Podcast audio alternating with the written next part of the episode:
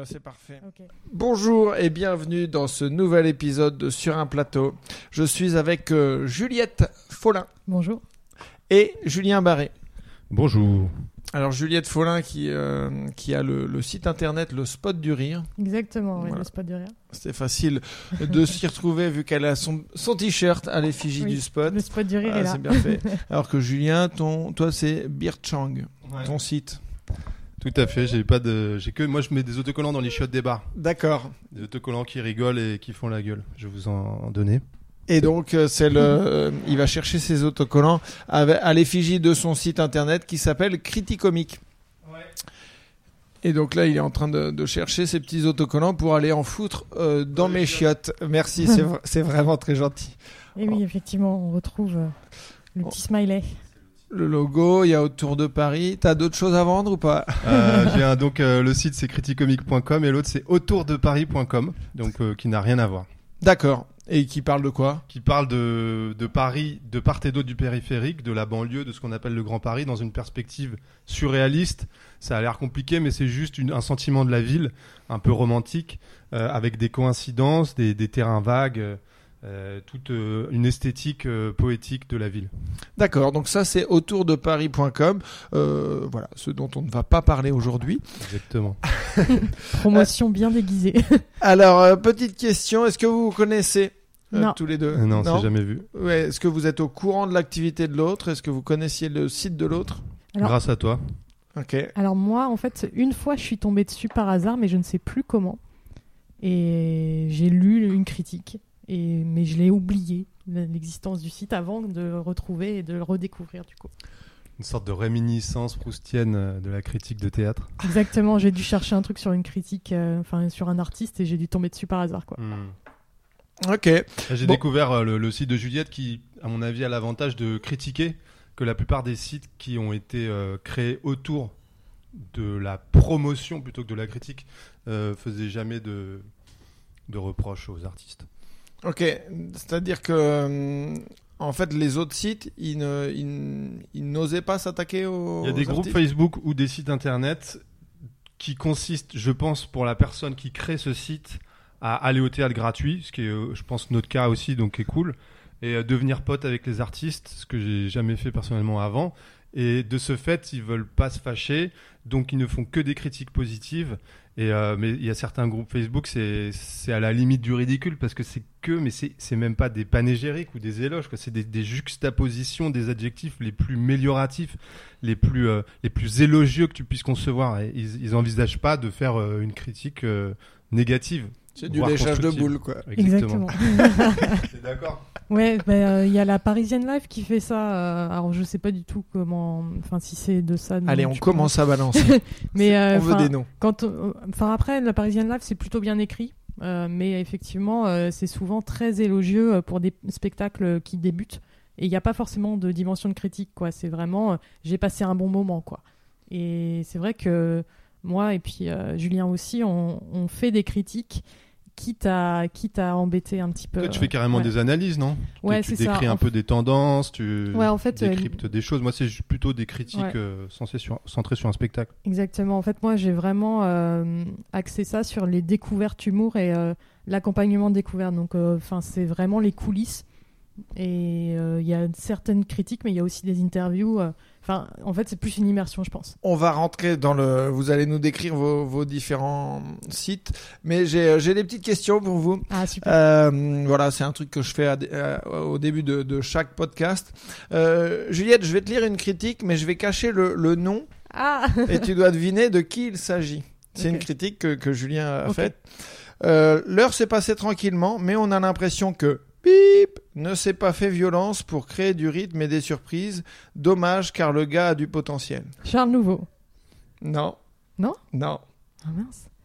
Euh, ah, euh, je l'ai lu hier, mais je, ne- je ne sais plus. Euh, je sais pas. Tu veux un indice? Ouais, je veux bien. Il est à ta gauche. Ah, mais, ah, mais oui Mais en plus, c'est marrant parce que je me suis dit, euh, ta critique était pas. Enfin, c'était genre euh, le petit visage pas ouf, quoi. Je fais, tu l'invites quand Non, même, t'es mais- beau joueur, quoi. Mais oui, oui, mais euh, de toute façon, après, parce que en fait, j'ai, t'étais venu me voir il y a, C'était il y a très longtemps. hein. Ouais, c'était au tout début quand je Ouais. débutais. Euh, je crois que c'était il y a 6 ans. Et, euh, et du coup, en regardant le, le, le- ton site, ben, je suis retombé dessus. Tu vois, et ça m'a fait marrer. Et donc, euh, donc voilà. C'était vrai ou pas? Cette impression Ouais, ouais, non, mais en plus, euh, moi, au départ, euh, je, faisais du, one man, mais euh, parce que par curiosité, en fait, et je savais pas quel était mon style, je savais pas, je faisais des personnages alors que j'en fais plus du tout. Enfin, voilà, on était, on était sur les prémices d'un, truc, quoi, mais comme quelqu'un qui, qui débute une activité et qui, mais ouais, ouais, non, non, moi, c'est pour ça, je, l'invite, je, je m'en fous. Quoi. J'ai pas beaucoup de potes dans le milieu de l'humour, donc c'est cool. Il y a... Enfin, peut-être on en parlera après. Euh, oui, on en parlera après, justement. Euh, Julien, sur son site, Juliette a dit d'un plateau qu'il était trois propositions. Le kangou des plateaux d'humour, l'EHPAD des plateaux d'humour ou le Minitel des plateaux d'humour? C'est vraiment assez. Il y en a un des trois qui est-. Il y en a un des trois qui est... qui est- bah, on lui demandera après si c'est... Ah, on ne sait pas de quel plateau il s'agit. Non, on ne sait Ah, pas on de... cherche quel- à savoir le style de Juliette et quel, quel genre de, de métaphore elle utilise. Voilà. Je La- peux entendre à nouveau les, les trois propositions Le kangou des plateaux d'humour, l'EHPAD des plateaux d'humour ou le Minitel des plateaux d'humour? L'EHPAD, c'est un, peu vénère, donc je pense pas que tu aurais dit ça. Euh, le ou la kangou. et le- le- Peut-être le Minitel? Eh bien, bravo. Exactement, c'est ça. C'est une métaphore plus, plus courante, je pense. Ah. Le, le kangou, c'est c'est difficile à, à, à visualiser. Ça, ça veut dire quoi le kangou des plateaux d'humour? C'est un utilitaire. Bah, je sais pas.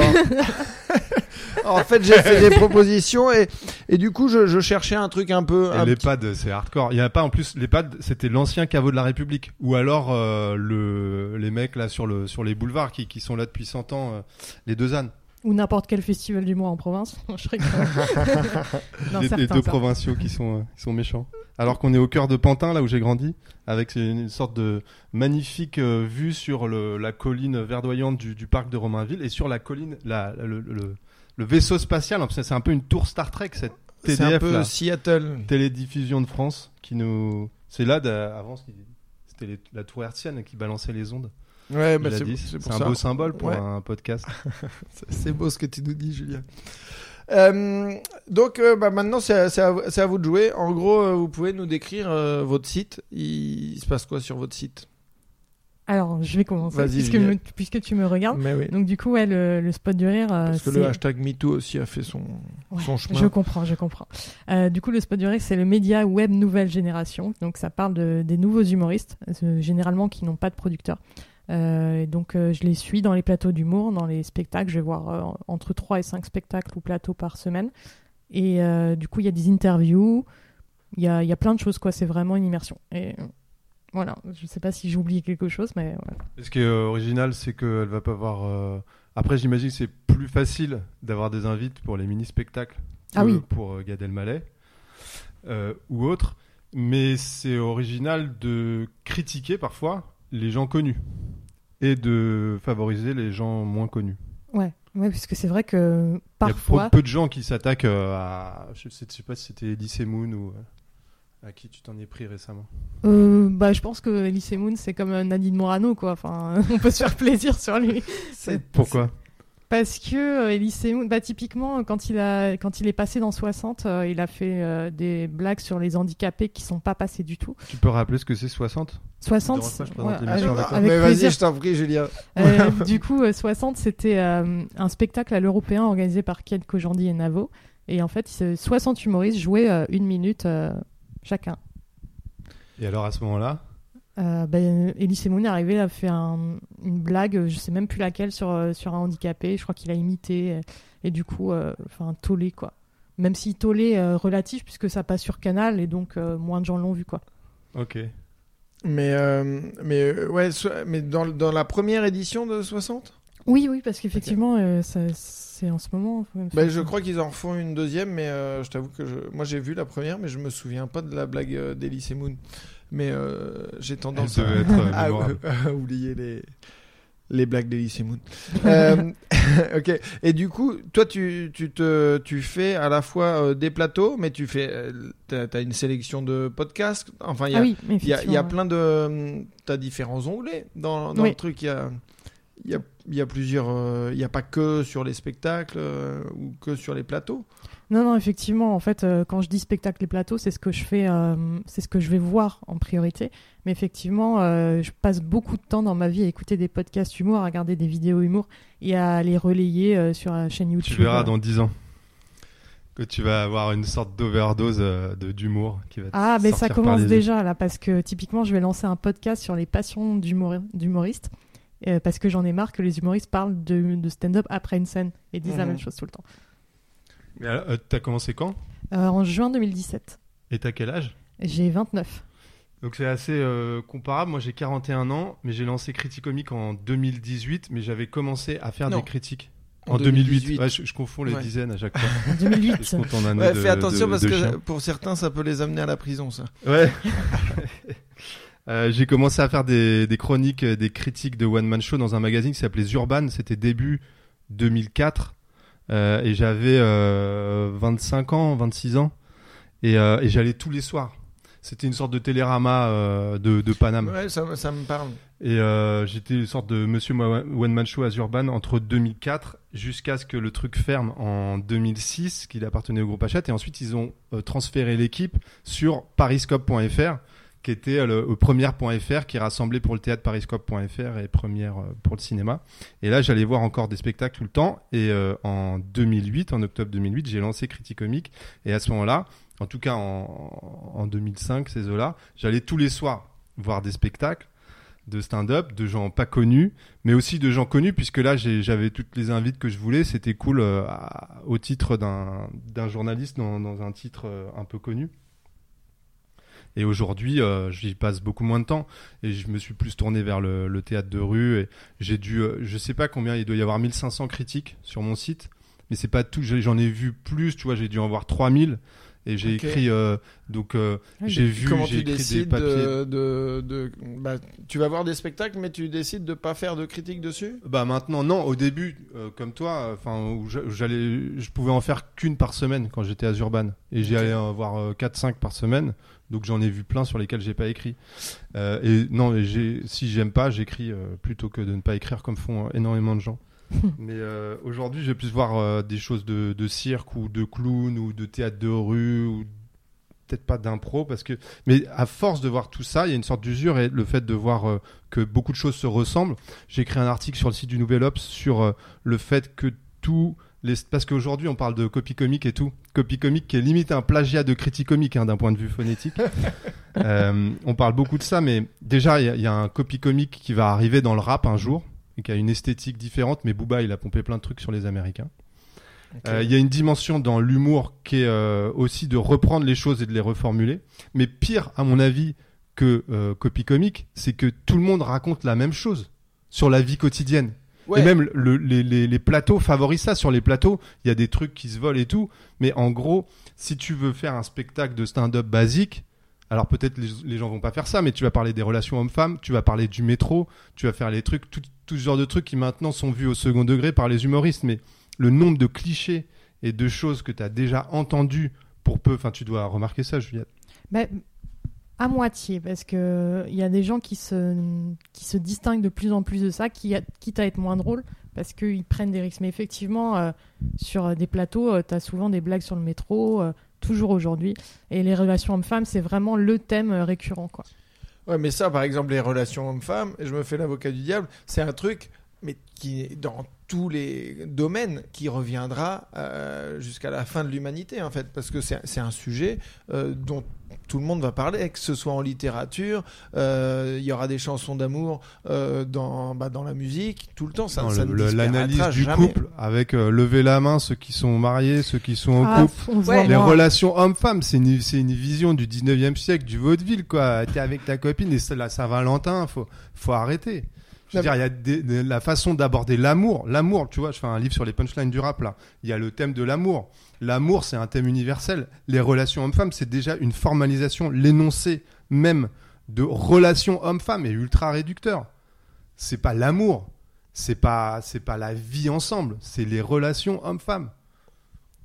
C'est une vision de l'amour qui est réduite et qui qui, euh, peut, à mon avis, pas amener de, de grandes choses si tu l'énonces de cette façon. Mais et, c'est pour ça, c'est à cause de, cette redondance de voir la même chose que tu as élargi, parce qu'au départ tu faisais que des euh, spectacles comiques, et après tu as élargi au, théâtre, enfin plus classique, au clown. T'en as eu marre? Ouais, ouais, ouais, exactement. Mais euh, de- depuis le début, j'allais voir d'autres choses hein, à l'époque de, de The Urban, ce, ce magazine. Et euh, quand j'ai fait Critique Comique au début, je l'ai fait euh, de façon assez bornée, euh, limitée. Je me suis dit, je vais faire uniquement des trucs comiques. Mais après, j'ai réintégré des choses que j'avais écrites avant, qui n'étaient pas du théâtre, où j'ai écrit ça avec 3 A, avec un accent circonflexe. Le théâtre, hein, évidemment, puisqu'il y un, y a un pendant assez horrible qui avait été bien montré par les inconnus dans, dans un sketch où ils montraient aussi bien le, le, le versant comédie française pédant, euh, intello, que le truc de boulevard où ils disent on devient vite ringard dans le métier. Donc bon, je fais un peu de café-théâtre, un peu de comédie, un peu de théâtre avec 3 A euh, très ouvert et surtout euh, stand-up one-man show. Puisque, et en fait, bon, je, vais, me la péter, je prétends être le premier à, m'être consacré en tant que critique, avoir été le premier journaliste, le premier journaliste critique à avoir fait exclusivement de la critique comique, donc j'appelais ça la critique comique, qui aurait été un nouveau genre, de la critique de spectacles humoristiques. Et ça, c'était donc euh, en, pour le, le fait de systématiser le truc et d'aller voir tout, tout, ce qui, tout ce qui était possible de voir en, en 2008. Et peu de temps après, pour prolonger, euh, excusez-moi si je monopolise la parole, après je parlerai moins, il y a eu un site qui s'est créé, enfin il y en a eu plusieurs, mais ça s'appelait les euh, Cahiers du Rire. Je trouve que ça, ça fait un peu euh, comme un écho à Criticomique, et eux, ils faisaient exactement la même chose. Ça a apparu après, mais deux, je trouvais ça relativement mal écrit, et euh, il n'y avait pas Ça balance. il n'y avait pas de critique. Après, moi, je suis pas le, le- le champion euh, de, de la plume, de l'écriture et tout. Et j'ai toujours euh, refusé au début de côtoyer les humoristes. Ça, c'était un système de pensée euh, avec une sorte d'illusion balsacienne de, de post-étudiant, un peu avec l'âme pure, euh, Ouais, dans ouais, sa qui- mansarde euh, justicier. Souvent, on Mm. me proposait, euh, quand j'étais dans ce journal, euh, des, des avant-papiers, c'est-à-dire que les journalistes de la, de la PQR, de la presse régionale ou autre, ils écrivent, ils vont voir des spectacles sur les humoristes, ils écrivent euh, un article sans avoir vu le spectacle, avant que le spectacle ne se joue. Bah, ça c'est tout le temps. Enfin moi je veux Ça, dire. c'est euh, inadmissible. Maintenant, maintenant, il y a, moi j'ai plus aucun papier qui pour des plateaux ou des, ou des spectacles. euh, Il y en a des fois qui, qui passent un coup de fil, mais sinon euh, ils veulent juste un dossier de presse et puis ils te font un papier là-dessus quoi. C'était des super trucs. Ouais, ouais bah oui. Il ouais, y a, y a quatre erreurs en quatre phrases quoi. Mais, mais c'est beau, c'est beau, c'est beau, ça économise du temps. Ils disent que tu viens du sud. euh, Comment ça se passe? Bah, euh, il y en a qui disent que je viens de Rouen, tu vois, Ouais. et euh, ou que j'étais euh, au Canada, euh, que je jouais au Canada la semaine dernière, tu vois. D'accord. Alors que euh, tout ça s'est passé, mais euh, il y a 5 ou 10 ans selon, euh, selon quand est-ce qu'il il le diffusait. Quoi. Mais, et toi, par rapport à ça, euh, tu, tu vas voir que du stand-up Ou Euh, t'élargis un petit peu?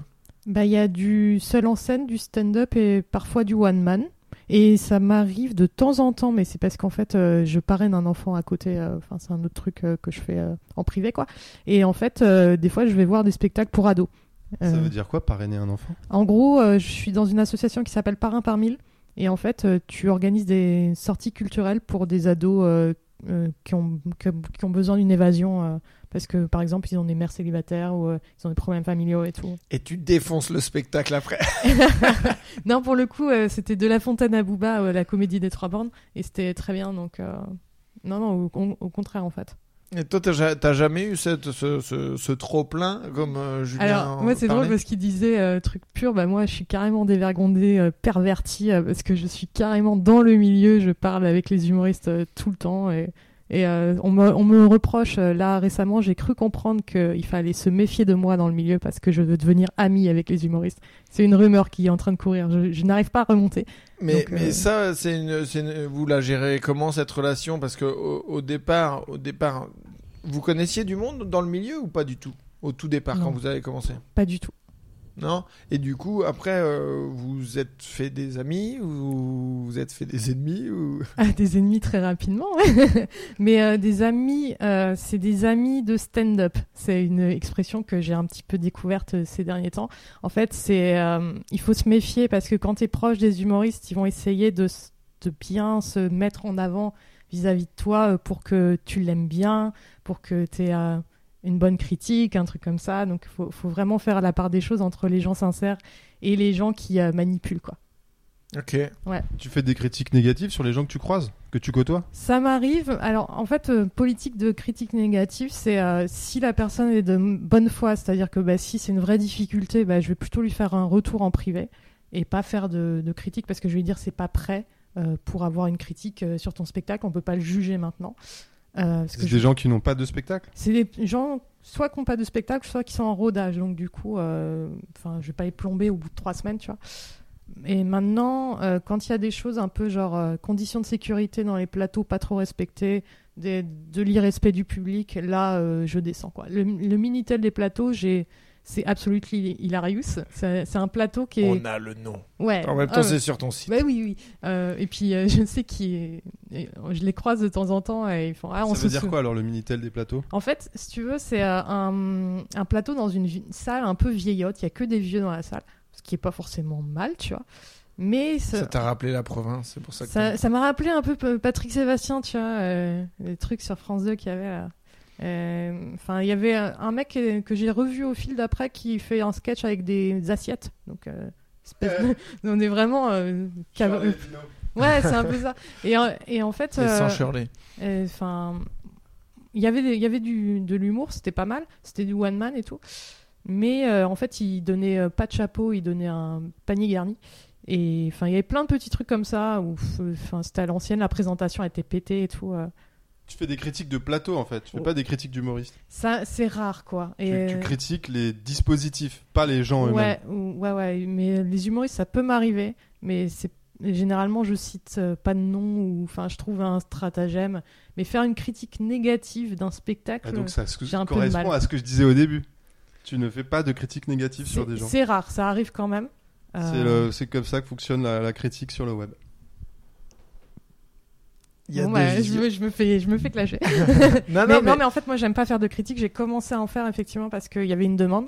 Euh, parce que le spectateur a besoin de critiques parce que effectivement la presse ne fait pas bien son travail là-dessus. Et ça, tu, tu parles d'une demande, mais euh, comment tu l'as comment tu l'as jaugé euh, En fait, moi j'ai un questionnaire sur mon site et dessus c'est Enfin, je demande aux gens euh, ce qu'ils préfèrent entre les coulisses, les contenus euh, qui existent déjà et tout. Et la critique, c'est 100% des gens qui en ont besoin. Parce que effectivement, euh, à la presse, quand on l'invite, il a le dossier de presse. Enfin, il y a toute une relation avec les attachés de presse, etc. Et qui fait que bah, c'est pas indépendant, indépendant, quoi. Donc, Tu veux continuer à te faire inviter? Bah non, en fait. Que je peux comprendre. En vrai, je passe par les théâtres, donc je pourrais ne pas faire de critique je pourrais faire des critiques négatives, mais en fait, j'aime pas trop. Mais après, je peux comprendre que ce soit pas constructif pour quelqu'un de recevoir ça en pleine tête. Euh. Ouais, mais à, ce moment-là, en fait, ça dépend si euh, vous vous y allez en vous en vous présentant pour euh, vous avez une invite à chaque fois, ouais. T'as des invitations, tu payes pas tes places. Ouais, j'ai des invitations quasiment tout le temps. Cela euh, dit, cela dit, là, j'ai un, j'ai un contre-exemple. Euh, j'ai fait une, euh, un article et je vais faire une critique dans pas longtemps de, du spectacle de Laurent Chiama qui s'appelle Bonhomme. Et en fait, c'est le mec. Féministe. Ouais, exactement, féministe. Et en fait, j'étais un peu gênée par la manière dont la presse traitait son spectacle en mettant en avant le fait que ce soit un mec bien parce qu'il dit qu'il euh, a honte d'être un homme et je me suis dit il y a quelque chose de gênant. On est un peu dans l'avant-papier là, c'est vraiment tout ce qui tourne autour mais pas le spectacle lui-même. Mais en fait là j'expliquais vraiment la couverture médiatique qui me dissuadait d'y aller et euh, j'ai pris ma place, j'ai payé ma place parce que je voulais vraiment avoir aucune aucun problème. Bah j'y vais euh, dans un mois donc ah, donc venez voir. Suspense. Mais de ce que j'ai entendu ça va ça va être une mauvaise critique. Comment tu peux savoir ça? Parce que en fait j'ai entendu dire des trucs selon lesquels bah, ce qu'il dit sur scène, c'est pas forcément comment il est dans la vie. Et c'est. Ah, mais donc t'es pas en train de juger une œuvre théâtrale, t'es On est au cœur de la problématique actuelle de l'homme et l'artiste. Mais, mais parce que, du coup, euh, c'est une question que je voulais vous poser. C'est quoi pour vous une bonne critique? Enfin, en qu'elle soit bonne ou mauvaise sur le spectacle, c'est quoi une bonne critique? Est-ce que vous jugez le spectacle euh, juste le spectacle ou est-ce que vous vous laissez guider par des a priori ou des euh, Je pense qu'elle doit être indépendante. L'objectivité, ça n'existe pas en journaliste. Elle doit être subjective, mais motivée par une expérience de spectateur, par des choses qu'on a vues à côté. Et pour moi, on m'a souvent reproché de faire des mauvaises critiques et tout. Euh, genre, euh, mais quelle euh, douleur de monter un spectacle. Moi, je m'en Donc je des, des, tape de la des dimension mauvaises sociale. critiques dans le sens où t'as été, euh, t'as, t'as été. euh, J'ai donc- critiqué le côté artistique de la mise en scène d'un spectacle, euh, delivery, la façon, l'élocution, euh, je sais pas, l'originalité, etc. Sans me préoccuper de savoir si euh, il y avait un, tout un travail associatif ou si la personne était vraiment généreuse dans la vie. En ne, enfin, la critique, c'est ça. À- Jusqu'à présent, peut-être que ça peut changer. Ça consiste à, à juger euh, d'un travail artistique et pas de juger de la personne. Ok. Non mais c'est intéressant. Ouais. T- Toi, Juliette. euh, Alors, euh, moi, sur les critiques, euh, ce que j'essaye de Peut-être faire au maximum. Non, mais en fait, ce qui est intéressant, c'est de d'expliquer pourquoi on aime ou on n'aime pas. C'est- Je pense que c'est le primordial, quoi, parce que la plupart des gens, euh, on va dire ah ben c'est génial, mais euh, en fait, euh, on ne sait pas pourquoi. Et parfois, il y a des spectacles qui sont très bien pour certains publics et pas pour d'autres. Et c'est intéressant de savoir si c'est un spectacle pour toi quand tu es public. je sais pas. Enfin, j'ai pas d'exemple en tête, mais il y a des spectacles plus clivants que d'autres. Il y a des spectacles de clowns absurdes. Et en fait, c'est pas forcément pour tout le monde. Et donc. Le fait que quelqu'un dans la vie n'ait pas le même discours que sur scène, à la limite, tu peux le mentionner, mais ça- à mon avis, ça peut pas faire l'objet, ça peut pas nourrir la- le côté négatif de ta critique. Moi, je- enfin, ça me gêne dans la mesure où, je- dans le rapport que j'ai avec l'artiste quand je le vois sur scène, j'aime bien la sincérité sur scène. Et donc, du coup, je, je prends ça en compte. Euh, voilà. La sincérité sur scène ou le, le fait qu'il y ait une correspondance entre ce qui te semble être la sincérité euh, réelle, c'est pas la même chose? Ouais, bah, c'est plus. Ça veut euh, dire quoi la sincérité sur scène? Bah, Ça veut dire que quand, enfin, quand tu, en stand-up, quand tu parles de ton vécu, euh, t'es pas de mauvaise foi euh, pas ce qui, volontairement. ce qui leur est arrivé dans le stand-up. Tout, c'est, le paradoxe du comédien. Rien. Ils font semblant. Le stand-up, c'est que faire semblant de s'adresser à des spectateurs en racontant sa vie, mais Après, tout ça n'est pas ouais. du tout spontané. Bah, c'est enfin, c'est l'art du stand-up, c'est de faire euh, un truc non spontané, donner l'impression que c'est spontané. Et effectivement, Donc c'est pas forcément ta life que tu racontes. non, pas forcément. Donc euh, on s'en fout que ça corresponde à quitter ou pas sur scène, de mon Bah, point de vue. Ça, en fait, après, moi, je trouve que ça dépend aussi de ce qui est défendu sur scène et les propos qui sont Sauf sur scène. si tu t'en fais des tonnes pour dire que t'es super généreux et C'est un peu ça. c'est C'est, là, moi, tu vois, il y a, il y a des gens où je, je, je, je n'adhère pas à leurs propos parce que euh, je le sens pas. Je sens pas cette touche euh, vraie. Tu vois, ce qu'ils sont en train de défendre, je les sens pas. Je sens pas que c'est profond à l'intérieur d'eux-mêmes. Et effectivement, des fois, moi, il me manque de la, ouais, de la sincérité et de, euh, j'achète pas. Mais la profond... mais là, c'est pas la- la- le stand-up, c'est pas la profondeur. Le stand-up, c'est le rythme, c'est la punchline, c'est l'efficacité, c'est le show, c'est la- la- l'articulation. ça n'a rien à voir avec la sincérité. Bah, moi, je suis pas d'accord. En fait, y a, y a- moi, il y a, y a, il y a des artistes où j'ai l'impression qu'ils ils s'engouffrent dans une cause. Ils font un peu, ils ont une cause comme étendard. Et, euh, et, pour moi, il y a un peu d'opportunisme euh, là-dessus. Mais après. C'est pareil, du coup, mon point de vue est biaisé parce que euh, je connais la personne dans la vie et puis je fais le, enfin, je fais le même métier qu'eux, tu vois. Donc, euh, là c'est un ressenti personnel tu vois c'est pas en tant que, que critique ou euh, tu vois Et quand tu décris la vie quotidienne, ce qui est énormément l'objet du stand-up, euh, on rit de ça, on le critique, mais, mais quand c'est bien fait, moi je trouve ça très bien quand Gad Elmaleh euh, il nous montre comment euh, tu marches avec des chaussures de ski sous, sous, sous peu qu'il l'ait pas pompé ailleurs.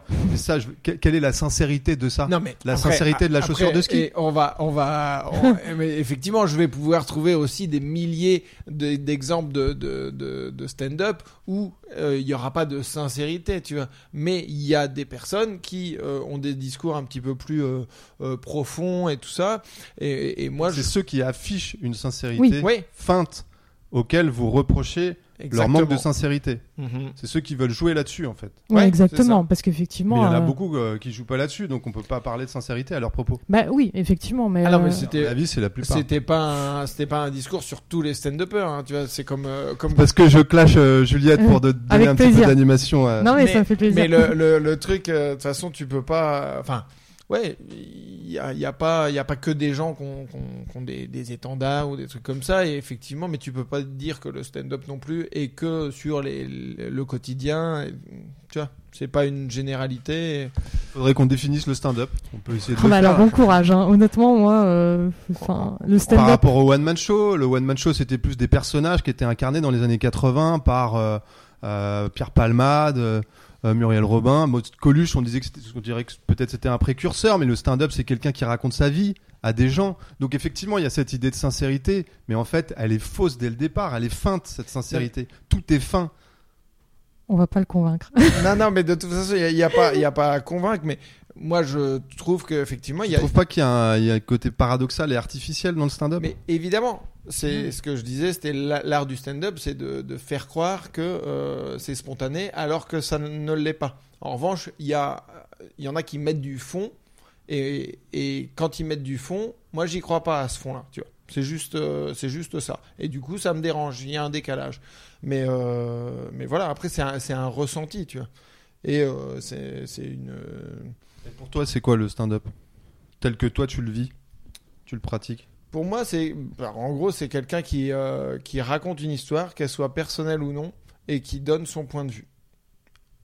Avec le but de faire marrer les gens, principalement. Voilà. C'est comme ça que je le vois. Je Tu vois, suis, pour je toi, suis assez d'accord avec ça. Je j'ai pas de définition euh, en tête particulière parce qu'effectivement, je pense qu'il y a quand même euh, plusieurs types de stand-up quoi. Je- J'avoue que en fait, je suis pas du tout sur le côté euh, théorisation sur l'humour. Et euh, enfin, je- comme je fonctionne beaucoup plus sur l'émotion et l'affect, bah, c'est pour ça que je cherche un peu ce délire-là. Mais ça, c'est Hmm. un, c'est un truc, euh, c'est ce que j'allais dire. C'est une différence, par exemple, entre vous deux, euh, où, euh, où toi, Julien, tu vas beaucoup plus être. euh, enfin, t'es sur le spectacle euh, pur, l'œuvre, alors que toi, Juliette, t'es plus sur une description d'une ambiance en tant que spectatrice, j'ai l'impression. Exactement, ouais. C'est mon point de vue de spectatrice plus qu'une critique. Et ça, c'est, euh, c'est, enfin, c'est une vraie différence entre entre vos, vos deux sites, quoi. Ouais, et puis moi, il y a une question qui se. Un problème qui se pose, dont... qu'on a effleuré tout à l'heure, c'est le fait ou pas d'être proche des humoristes. Euh, et je, je refusais de les voir au début, ce qui était un peu idiot. Euh, puisque j'étais contre l'idée même de réseau. Aujourd'hui, j'ai changé de point de vue. je- J'essaie de me connecter avec les gens. Je suis content de venir ici, de discuter de stand-up. Je l'aurais peut-être pas fait avant, peut-être, j'en sais rien. Et euh, mais ça pose un problème intrinsèque à la fonction même de d'écrire une critique. Si Mhm. t'es pote avec les gens que tu critiques, bah voilà, on va arriver à ne pas, si c'est bien, bah tu fais un retour direct personnel à la personne. Moi, ça me pose un problème. Si il n'y a plus, alors c'est pas ton cas, mais sur les sites qu'on évoquait ou des groupes Facebook, euh, que des choses positives, dans quelle mesure c'est possible de visualiser un point de vue une- un jugement, euh, enfin un regard. euh, si tout est, est positif, ça n'a plus aucune valeur. Le, le- le- le- le caractère positif que tu attribues à quelqu'un ne vaut plus rien. Oui, Si, non, il est systématiquement délité positif. dans, dans de l'eau tiède euh, tout le Donc temps. je pense pas que le.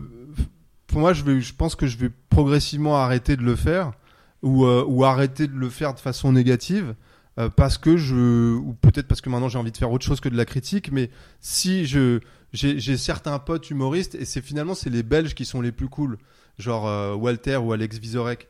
Euh, puisque moi j'allais les voir et comme j'étais pas trop en train de me présenter ni de vouloir faire pote ça m'est revenu un peu euh, y a, on, on m'a fait comprendre que enfin j'étais pas forcément le bienvenu ou les seuls avec lesquels je voulais être ami c'était ceux que j'admirais et maintenant que je me retrouve plus dans une relation avec des humoristes pour essayer de concevoir des choses de réfléchir ça me- c'est plus la même position. Ça me paraît plus plus trop légitime de, de pouvoir faire des critiques. Mais pour- Mhm. pourquoi là t'es dans une autre relation?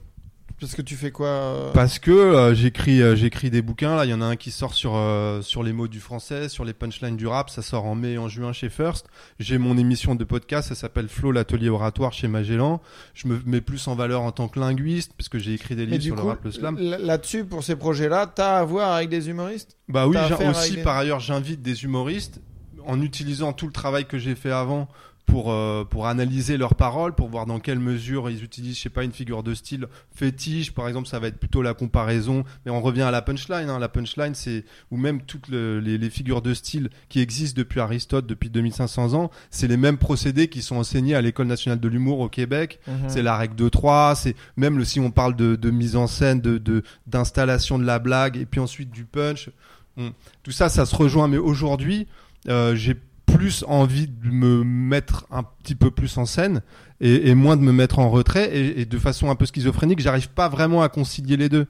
Pour moi, si je fais une critique, je veux dire, je peux pas avoir de lien avec la personne dont je parle. Ok. Et, et si je commence à avoir des liens avec des artistes, ce que je trouve cool et intéressant et stimulant, à ce moment-là, je suis dans une autre posture qui consiste à devenir, pas forcément un artiste, mais à devenir un acteur de, de quelque chose Ouais, et à proposer, et de, de faire une proposition. à- à ouais. proposer des, des nouvelles formes, ce que je fais de, des formes d'ateliers poétiques, des haïkus, des, des, des- des ateliers d'écriture, des, des, des, des nouveaux types de, de slam ou de Donc poèmes. en fait, ce- ce- le développement de ce truc-là fait que tu vas euh, peut-être lâcher ton site? Ouais? Et on, on retrouve, ce faisant, un truc qui est assez intéressant, puisque le- la critique, donc ça existe depuis longtemps, il y a, il y a beaucoup de... de, de, de- le, la- le principal euh, reproche qu'on fait aux critiques, c'est que en fait, euh, c'est des artistes ratés. Il y Ouais, avait une Ça, réponse on, on vous l'a dit régulièrement euh, C'est pas un trop lieu commun en fait, c'est un truc qu'on entend euh, généralement. En fait, c'est pas entièrement faux. C'est pas entièrement juste. Avant, j'étais contre. Euh, mais évidemment, euh, qu'il y avait en moi quelque chose comme ça, possiblement. Mais j'ai, mais il y en a, ça se voit tellement. Tu vois, il y en a. Et je pense que par, enfin, c'est difficile. Aussi bien parmi les gens qui critiquent tout que les gens qui sont tellement euh, euh, dans, dans, dans une empathie, qui aiment tout. Je pense qu'il y a ça aussi en eux. Ok.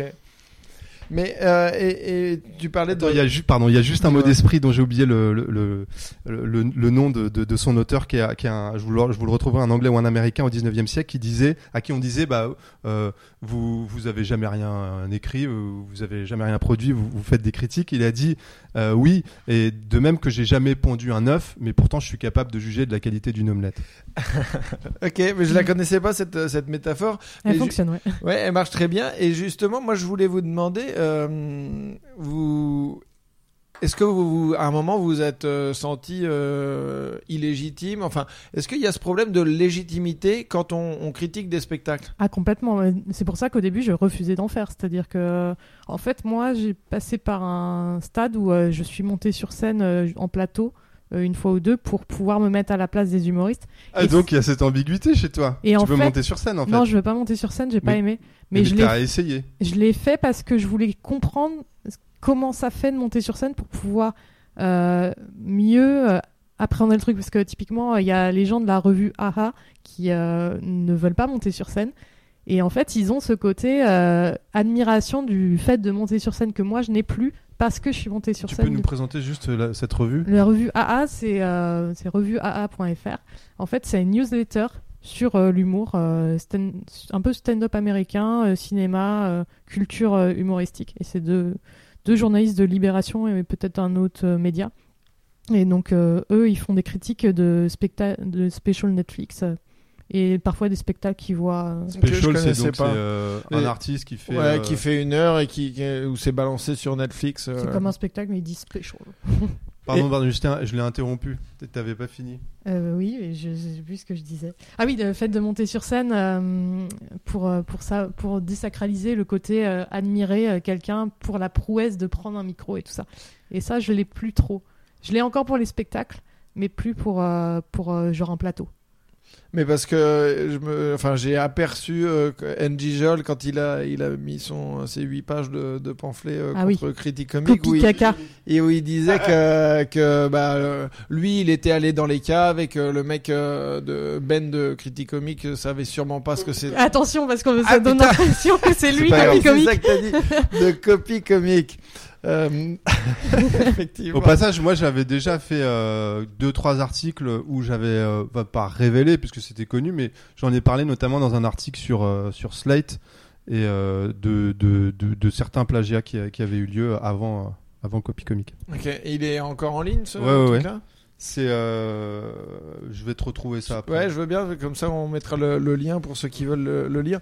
Mais euh, et oui, donc euh, Andy Joel disait que bah il, il, enfin il accusait un peu le gars de genre euh, ouais bah t'es bien planqué derrière ton ordi alors que t'es t'es jamais monté sur scène. Et il Et- n'en sait rien en et fait. toi du hein. coup Julien, oui déjà on n'en sait rien, mais toi du coup t'as voulu y aller pour voir ce que ça faisait et, euh, et voir si euh, tu Vo- te sentais capable. ou- Exactement, traverser ce que les gens euh, que je croise, euh, qui sont des jeunes humoristes, ont traversé pour mieux comprendre et mieux critiquer en fait. Et c'est ça qui m'a donné confiance euh, dans le fait de faire mes premières critiques. Comme effectivement il y avait une demande et tout ça, euh, ça m'a permis d'être un peu plus euh, sur ce registre. Parce qu'au final, les critiques, c'est vraiment qu'une petite partie. C'est on m'invite à un spectacle, je dis oui ou non, et, si. Et enfin, après, j'avise quoi. Et par rapport à la, je réponds à ta question Ouais. qui était intéressante, c'est la légitimité. Et moi, je me suis senti euh, autorisé parce que j'étais dans, dans ce journal qui s'appelait Urban. Et euh, j'ai fait un an une émission de radio en Belgique sur une chaîne qui s'appelle Vivacité, qui appartient à la RTBF. Mhm. Et j'étais avec euh, Walter, Alex Vizorek, euh, Cody, James Dino, un rappeur belge, avant qu'il soit connu, à part le rappeur. Et le, le présentateur, il était, il est toujours très sympa. Il s'appelle Jean-Jacques Brunin et c'est un peu un, un Michel, un Michel Drucker ou un Michel Denisot belge.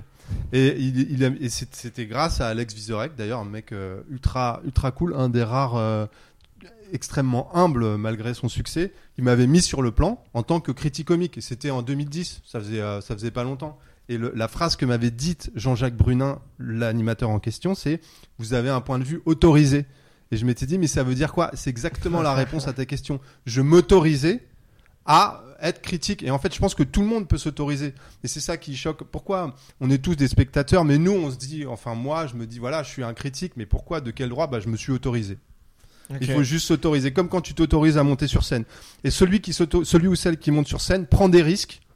Et nous, on en prend moins, mais Mais- on s'expose à un retour de bâton de, du bâton qu'on a donné euh, en critiquant. Et il y a, il y a des journalistes qui vous, euh, qui vous regardent de travers ou vous, a- vous avez une relation avec les journalistes? Vous les côtoyez? Pour le Non? coup, non, parce qu'en fait, les journalistes Ils sont contents de mon travail parce que ça me leur permet de, de découvrir De des jeunes artistes et comme ça, après, de d'en parler plus tard ou pas, de décider s'ils vont aller voir euh, des spectacles ou pas.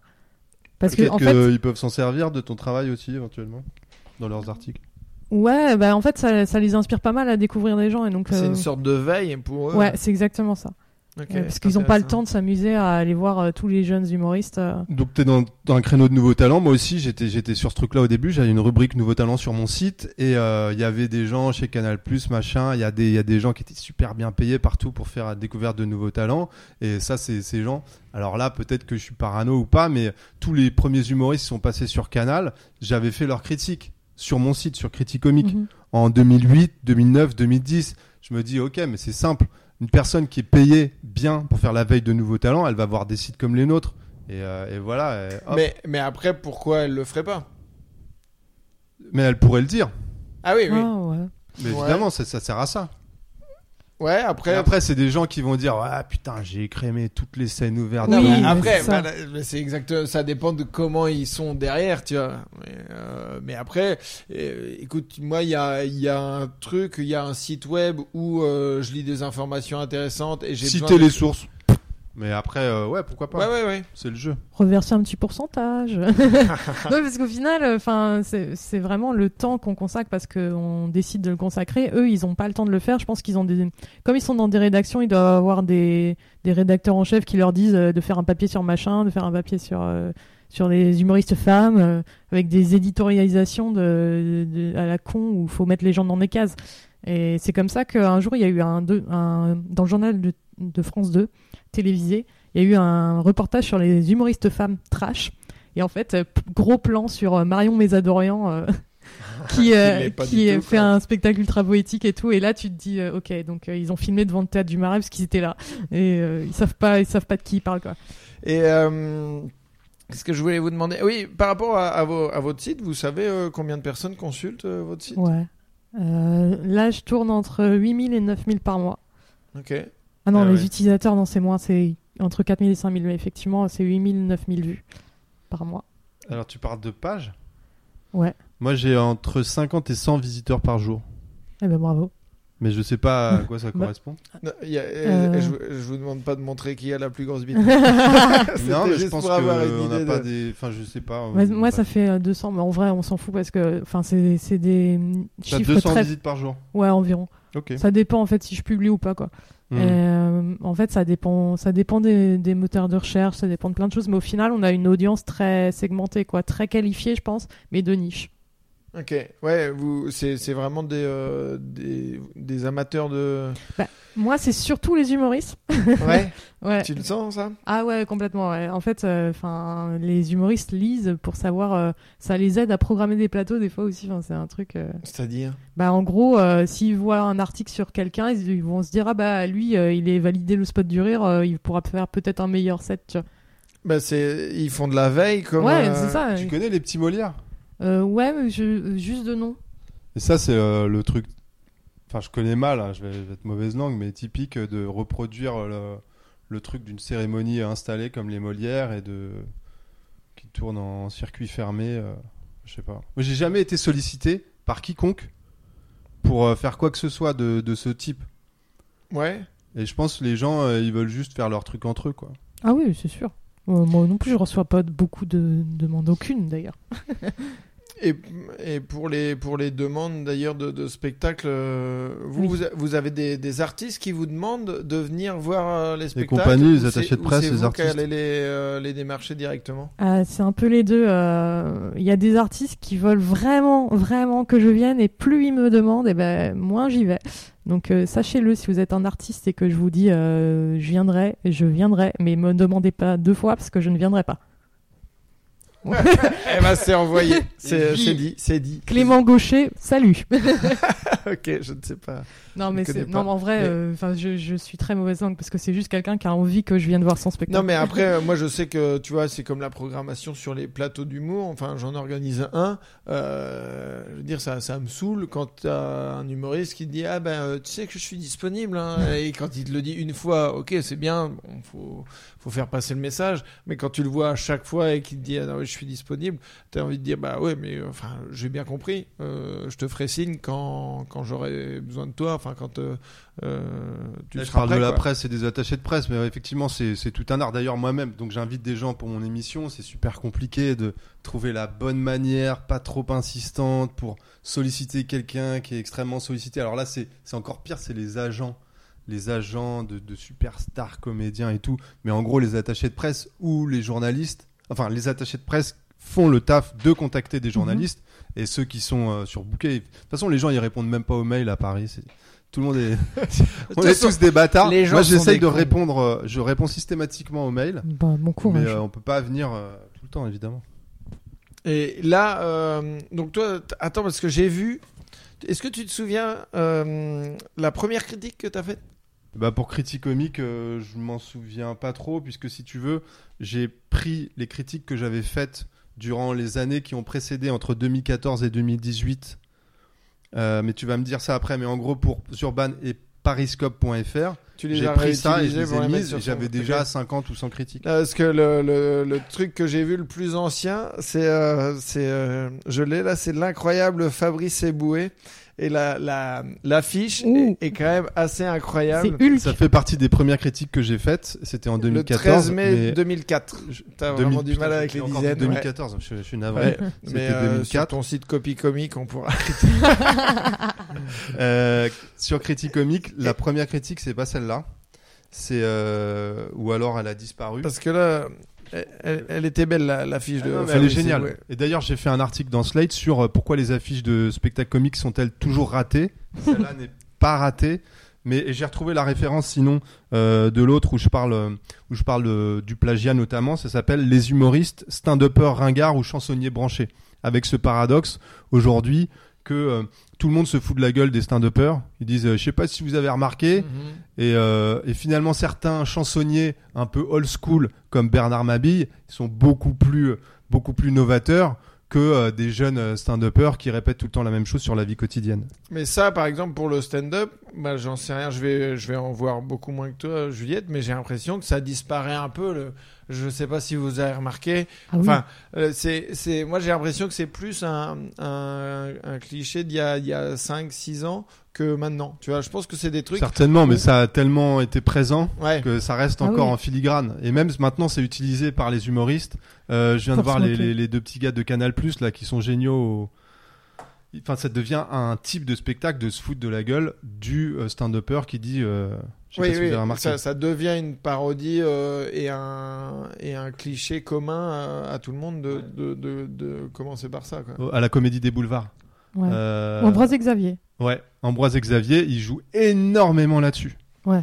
Et ils le font super bien. Ah oui, oui, mais c'est très absurde, c'est très décalé. euh. Et en plus du côté absurde et décalé, en filigrane est extrêmement présent, prégnant. Il y a cette parodie. Ils ont d'ailleurs Oui, deux Pim et euh, Poum. Pim et Poum, euh, avec les casquettes. C'est vraiment le, c'est les Thomas Sisley. C'est dommage parce que Thomas Sisley au début, il a ramené ça. C'était vachement bien. C'est un des premiers à avoir fait du stand-up Ouais, en il France. a il s'appelait stand-up son spectacle et il a pompé plein de trucs. Pardon. C'est vrai, il a pillé le stand-up américain euh, dans son spectacle. Ouais, mais il a ramené un flow, il a ramené des trucs. euh, c'est, c'est facile de, de. Franchement, moi, je suis pas, je suis pas trop radical là-dessus. Bah, en fait, moi, je, je comprends. Il y a personne qui avait fait ça avant lui. Mais Après, tu dis que tu veux, tu t'es pas radical là-dessus, et en même temps, tu vas dire que euh, bah, ça te fait chier de voir tout le temps la même chose, tu vois. Alors, lui, C'est le premier qui a fait ça. On n'avait jamais vu ça. ouais, mais Donc euh, ça cons- con- consiste pas à faire tout le temps la même chose. bah, on- si aujourd'hui Thomas Sisley faisait a un spectacle ça de stand-up. de- des États-Unis, tu vois, c'est le, on on n'avait jamais vu ça, oui, mais en France, tu vois. Mais ça se trouve, il y a un type de stand-up là qui existe en Afrique du Sud qui est ouf, qu'on connaît pas. Il y a quelqu'un qui va le ramener, il va le remixer à sa sauce, et euh, tu vas arriver, tu vas dire c'est génial. Moi, ce que je voulais faire, si j'étais producteur, en fait, j'irais voir un gars, euh, tu vois, genre, euh, qui a, a 5-6 ans de stand-up, euh, pas connu, et tu tournes un, un- un documentaire. Pendant un an, tu le suis, mais sauf que ce gars-là, tu vois, il a déjà de l'expérience, mais il- tu vas récupérer les meilleures vannes des Argentins, des Indiens, des machins, et tu fais un, un putain de spectacle, mais il avance toujours caché, tu vois. Et à quel moment de sa réussite, tu vois, euh, on découvre que en fait son spectacle a été pompé de A à Z. tu vois. Et ça, euh, j'ai pas la thune pour produire ce truc-là, mais ça me ferait marrer. Tu vois, à quel moment on va découvrir que en fait euh, tu peux aller piller dans tous les pays euh, et, euh, et que le gars, et en fait, il va faire un putain de spectacle vu qu'il il a pris 60 minutes des meilleures vannes qui existent dans le monde des gens pas Voilà, connus. t'es dans une... Quelle est la meilleure blague du monde quoi on, va- rentre dans la- le laboratoire secret de Non, l'humour. non, mais pas, pas la meilleure blague, mais les trucs les plus efficaces, tu vois, que tu peux aller. euh, euh, voilà. S'il y, a- s'il y en a qui veulent monter un. Mais je un pense concept. que le, tu, tu dois le savoir, la, la difficulté, ça réside à, à saisir, parce que les meilleures blagues, on- il y en a pas, ou il y en a, enfin, elles existent depuis toujours. C'est dans quelle la delivery, dans quelle mani- manière tu les, tu les énonces. Oui, non, mais forcément. C'est pour ça que je te quel, dis d'aller euh, voir un rythme. gars euh, qui a de l'expérience et, et tout ça, parce que, euh, bah, enfin, au moins 50% du taf euh, en stand-up est fait par comment tu racontes ton histoire, tu vois. Ouais, mais ça marchera pas ton truc parce que l'humour c'est culturel. Si tu vas Non, mais en il y a- Indonésie, mais tu vas choper des a- trucs, il, va falloir les traduire. Sont universels, tu vois. Bah après, c'est comme euh, si tu vas en Indonésie, je suis d'accord, mais si tu vas aux États-Unis, enfin pas aux États-Unis, mais euh, les cultures latines sont quand même proches, euh, enfin de la, de la Donc française. c'est un truc occidental alors. Ouais, plus euh, effectivement. Mais après, moi, j'étais, je suis allé au Japon, j'ai fait une soirée de stand-up au Japon, Ouais. et il y avait des blagues euh, japonaises que je comprenais euh, très bien euh, En japonais en, en anglais, évidemment. Le mec est surdoué. ouais, ouais. Les polyglottes. Et est-ce que vous étiez des, geeks de l'humour avant de lancer le site Ou euh, est-ce que vous avez une formation théâtrale? Qu'est-ce qui vous a amené au tout départ à lancer un site? Alors en fait, moi, euh, j'ai grandi à la campagne, et, mais je regardais l'humour euh, à télé, quoi, tu vois. Des spectacles en DVD, des trucs comme ça. Et malheureusement, les débuts, les premiers contacts avec l'humour, c'était les enfants de la télé et les humoristes qui faisaient n'importe quoi, quoi. Pourquoi malheureusement Moi Enfin, j'aimais bien quand j'étais Enfin, petit. Les non mais j'adorais, mais je sais pas, j'ai l'impression qu'il y a des gens ils vont juger, enfin, ah, parce que les gens ils n'ont pas la télé, enfin, tu regardais Arthur, Bah, en même Mais temps, ça, euh, tu t'en fous. Non, hein. mais moi, je Maintenant, regarde- t'es devenue une critique parisienne, Ouais, tu ouais. les envoies chier. Ouais, mais je regardais euh, la brosse à dents, moi. Je regardais. ces- J'ai bouffé des. Ah, t'as commencé l'humour avec le, avec la gaffe. avec la. Mais oui, Avec Ah, la le mais évidemment. là, faut, faut se décomplexer par Je rapport à de ça. Mora mucho. Et euh, ouais, ça fait 10 ans que je suis en Ile-de-France et en fait, euh, moi, je, au, début, j'avais en fait j'avais deux passions, les sports mécaniques et l'humour. Et euh, j'avais un site sur les sports mécaniques. Euh, j'ai suivi les jeunes humoristes, les, les jeunes humoristes, les jeunes pilotes qui voulaient devenir, euh, Qui faisait des blagues en garage. intéressant, ça. Mais oui. qui, voulaient devenir pilote de Formule 1 et donc je les j'écrivais sur eux quoi. Et Mais euh, parce que j'aime ça et parce que comme ça en fait ça me permettait d'aller euh, gratuitement voir des grands prix euh, des trucs comme ça. Ça cor- cor- correspond à ce que je Ouais. disais. Et hum, parce que en fait moi l'idée c'était vraiment de parler des gens euh, qui allaient monter quoi. Et, Enfin vu que personne le faisait. Et pourquoi t'as arrêté? Parce que je, je faisais ça avec mon ex et on s'est séparés. Et du coup, pendant un an, j'ai rien fait et puis je me suis fait chier dans ma vie. Et je me suis dit, mais en fait, t'as pas été voir de spectacle, t'as passé ta vie à écrire sur les, sur les jeunes pilotes et en fait, Et t'as un métier? Euh, j'avais, je travaillais dans la formation à côté et j'ai arrêté parce que je pensais trop à l'humour. Et du coup, bah, j'arrivais plus à travailler correctement, je me suis fait un peu virer euh, de partout. Et là, je suis en reconversion professionnelle. Et Pour- Tu vas finir par bosser dans l'humour, à faire des plateaux, des choses comme ça. Ouais, je, je sais pas exactement comment, comment ça va gérer, mais je pense que je vais aider les artistes dans leur com, quoi. Ok. Mais parce que. euh, On sera pas dans la critique là. Ah non, Ah bah non. mais de, toute manière, euh, je me revendique pas critique, donc euh, je le vis très bien. Et euh, ah oui, d'accord. Mais parce que vous gagnez de l'argent avec euh, vos sites? Non, bah moi je l'ai fait pour des pour euh, pour pariscope.fr pour Urban pour un site qui s'appelle Visiomag. Mais euh, non, tu gagnes pas d'argent pour ton site. à moins- enfin, il y en a. C'est difficile, je pense, de gagner de l'argent avec un site. Il faut faire vraiment beaucoup de vues et mettre de la pub dessus. Et mettre de la pub, après ça devient compliqué. Est-ce que tu mets de la pub ju- juste que des trucs que t'aimes ou pas? Et pour répondre à ta question, moi je, je me suis nourri les inconnus en, en boucle quand j'étais petit. Euh, rire et chanson, cassette de Coluche, chaque passage de Coluche, euh, je le gardais. Les inconnus, Coluche, les Monty Python, euh, les bêtisiers. Voilà. C'est ça qui. Qui J'ai fait vite fait du théâtre quand j'étais quand j'étais jeune aussi. Ok. Et le, site, vous êtes seul ou vous êtes plusieurs? Alors, euh, moi, je suis quasiment seule, c'est-à-dire qu'en gros, euh, le spot du c'est ouvert, c'est-à-dire que si les gens veulent écrire, ils peuvent. J'ai euh, cinq personnes, je crois, qui ont, qui ont contribué. Louis Bola, Fabien Tarabiscotto, Noé Bex, Antonin Mondi, Antoine Richard. Donc ça, c'est des gens, euh, des étudiants, des trucs comme ça, qui écrivent. euh, euh, c'est-à-dire que c'est libre. euh, il t'envoie un mail en te disant euh, j'aimerais bien Ouais. faire un article sur tel ou tel sujet. C'est ça, l'idée ouais. ouais. Et des fois, ils font des interviews en région euh, pour des festivals et tout, c'est super cool. Et c'est des gens que tu connaissais déjà Ah ou- non, c'est des gens qui découvrent mon site sur internet. ils sont étudiants dans un endroit de France, enfin à Rennes, à Grenoble, des trucs comme ça. Et, et ils ont envie d'écrire et, et voilà. Et ça, t'as plutôt envie que ça se développe Ah, euh, Qu'il y ait d'autres gens qui te contactent ou? Complètement, parce qu'en fait, euh, moi, je, mon opinion, euh, c'est bien, mais euh, j'ai envie qu'elle soit un peu euh, bousculée, quoi. Et qu'il y ait des gens qui n'aient pas forcément mon opinion, euh, qui, qui, qui, qui écrivent et qui donnent un autre point de vue que le mien. Ça peut être intéressant, quoi. Qui auront le droit de critiquer les artistes de façon négative. Ah, bien sûr Et même des copains à toi? Ah bah oui, avec, avec plaisir, parce que du coup, ça, ça donnera un autre angle, quoi. Ok. Et toi, t'es tout seul? Moi, je suis tout seul dans, dans ce délire dans lequel j'étais, un petit peu radical. Je ferai peut-être plus les choses de la même façon aujourd'hui.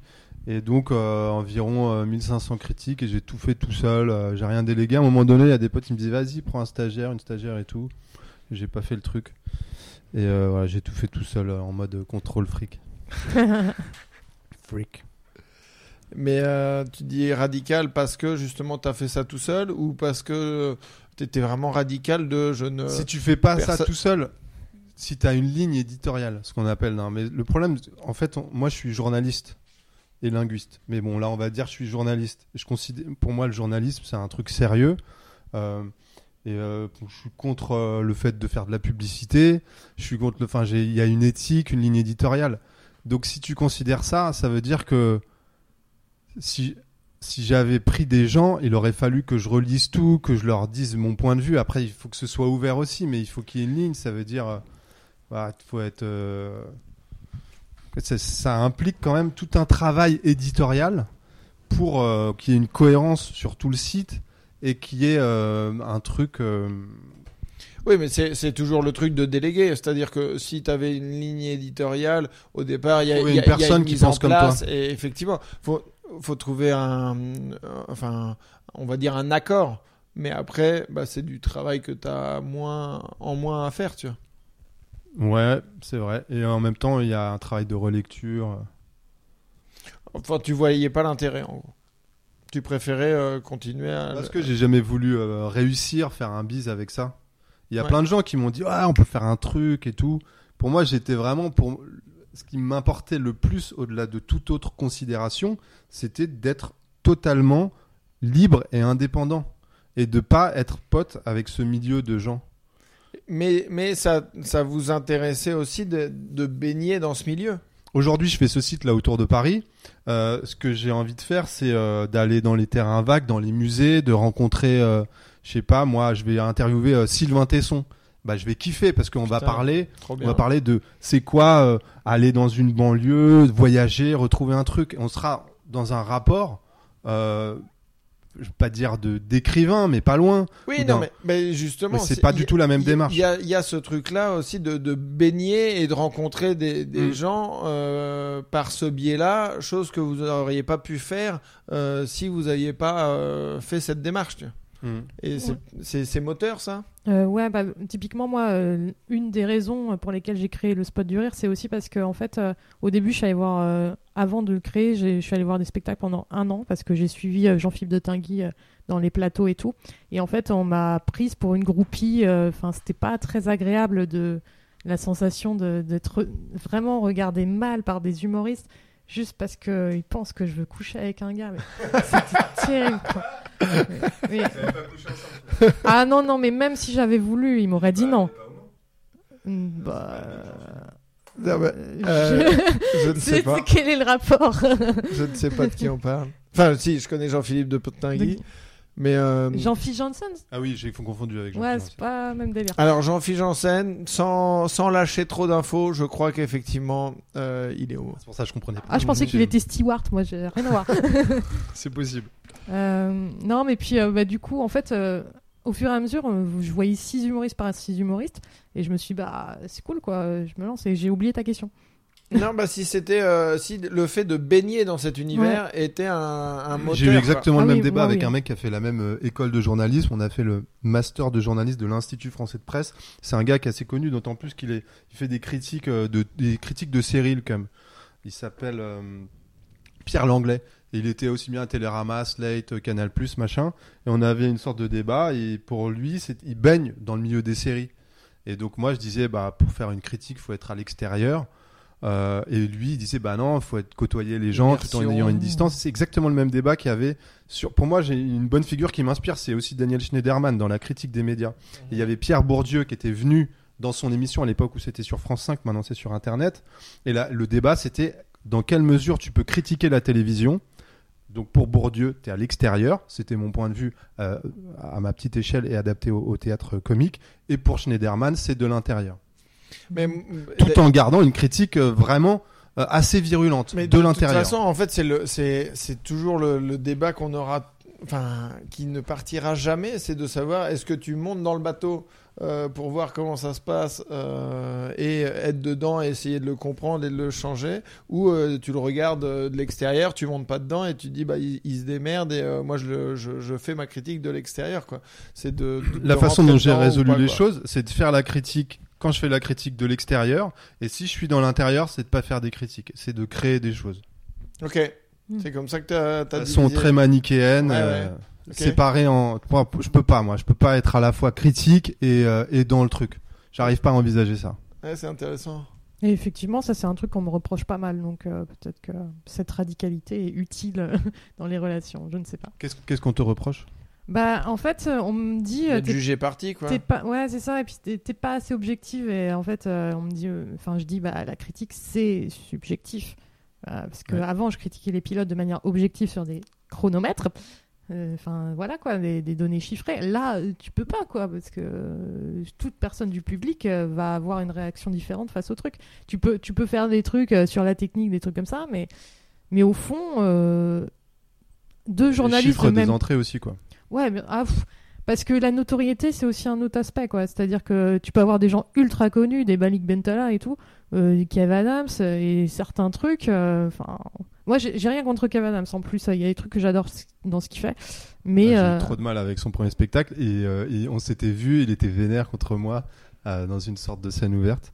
Et finalement, il est devenu ultra connu, donc c'est cool pour lui. Mais je trouvais sa vision de l'adolescence tellement réductrice par rapport à ce que peut être euh, le point de vue de l'adolescence. Moi, j'ai pas vu, donc. euh, bah, en fait, euh, Kev Adams, il surfait beaucoup sur les clichés, quoi. Il faisait rire euh, le grand public, mais il- c'est clair qu'il il proposait pas quelque chose d'innovant euh, particulièrement, quoi. Et là, tu, tu parlais de, des gens hyper connus et toi, du coup, tu es plus dans la découverte de Ouais. nouveaux talents. Euh, à partir de quel moment t'arrêtes de les suivre? Genre, Ah, non, lui, il a trop percé, ça m'intéresse plus de le suivre. Bah, alors, c'est intéressant parce que, bah, en fait, généralement, quand ils ont une équipe et qu'ils ont commencent à avoir des médias euh, qui parlent pas mal d'eux, bah, je parle un peu moins d'eux parce que bah, déjà, ils sont moins disponibles. Euh, ça s'éloigne, quoi, parce qu'ils ne font pas forcément de plateau. euh, euh, Après, j'ai pas de règles. C'est pas forcément toi qui choisis. C'est leur non. notoriété aussi. Non, non, c'est ça. Et puis, euh, au bout d'un moment, en fait, ils sont plus en développement. Je crois qu'en fait, mes critiques, euh, quand je fais des critiques, c'est plus des critiques de développement. Genre, euh, bon, bah là, c'est intéressant, mais il y a ça à améliorer. Et, euh, et j'aime beaucoup cet aspect de développement. Et quand je vois un spectacle abouti euh, depuis trois ans, la même chose, euh, bah, typiquement, là, je viens de revoir Charles Nouveau. Je ne je vais pas refaire un article. Enfin. Parce que là, euh, le spectacle, ça y est, euh, il est, il est rodé de ouf, quoi. Ouais, ouais, ok. Est très, très sympa, Charles Nouveau, mais j'ai pas été euh, convaincu par le truc. Mais... Ah ouais, j'ai j'ai vu cette critique parce que du coup je fais ah cool une critique de Charles Nouveau et je vois un petit sourire un peu dégueulasse. C'est ça, parce que en fait, sur, sur ton site, il y a, euh, Il y a en gros, quatre têtes quatre différentes. têtes, euh, de, de notation, en fait. Ouais, C'est ça qui, qui font- constituent les autocollants que je mets dans les, dans les toilettes des bars ou parfois sur, sur, sur certaines affiches. Donc il y en a un qui a la bouche grande ouverte, donc euh, c'est très drôle. Un petit peu ouvert, on a bien, on a bien ri. Ouais. Un mitigé Ouais. et un pas Et un du qui tout fait la gueule. qui fait la gueule. Ouais. ouais. Ok. Ok. Et euh, quel spectacle vous conseilleriez en ce moment? Alors euh, moi j'aime beaucoup euh, Pierre Thévenoud. Euh, il a un spectacle au point virgule et une date. euh, bah, je pense que ce sera trop tard parce que c'est le 22 mars, un truc comme ça. 21 C'est le samedi 21 mars. 21 mars, ouais. Euh, Il y a. Je connais euh, la date de tous les spectacles à Paris. Impressionnant. Euh, ben, il y a un mec un petit peu atypique et j'espère que, que, que il va être aidé et tout dans sa carrière. C'est Ghislain euh, Blic Mhm. parce que c'est un puriste de la vanne. euh, Il est super marrant. euh, Il a un perso euh, ultra fort. Le spectacle s'appelle Plus rien à branler. C'est à la Petite Loge et d'ailleurs il faut aller à la Petite Loge. Il y a à peu près tous les spectacles sont cool là-bas quasiment. Oui, j'avais rencontré euh, Melissa Rojo. Ah ça se prononce comme ça. Euh, Bah, c'est à l'espagnol, mais non, du coup, ça se prononce pas comme ça parce que je ne sais pas faire la, la rota.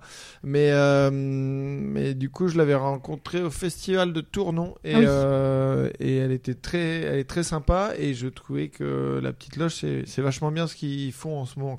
C'est vraiment euh, genre le, le centre de formation euh, qui, est, qui, est, qui est trop bien. Ouais, c'est exactement ça. Au cerf des années C'est 90 ce pour ceux j'allais qui dire. aiment le foot. La Putain.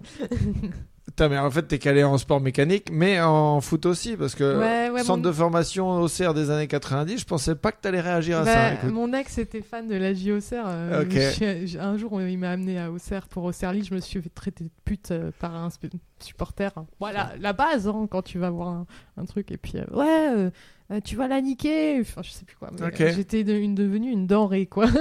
Putain, mais, le, ça te donne envie. mais ça va, il s'est rien passé. À la baie des Champs.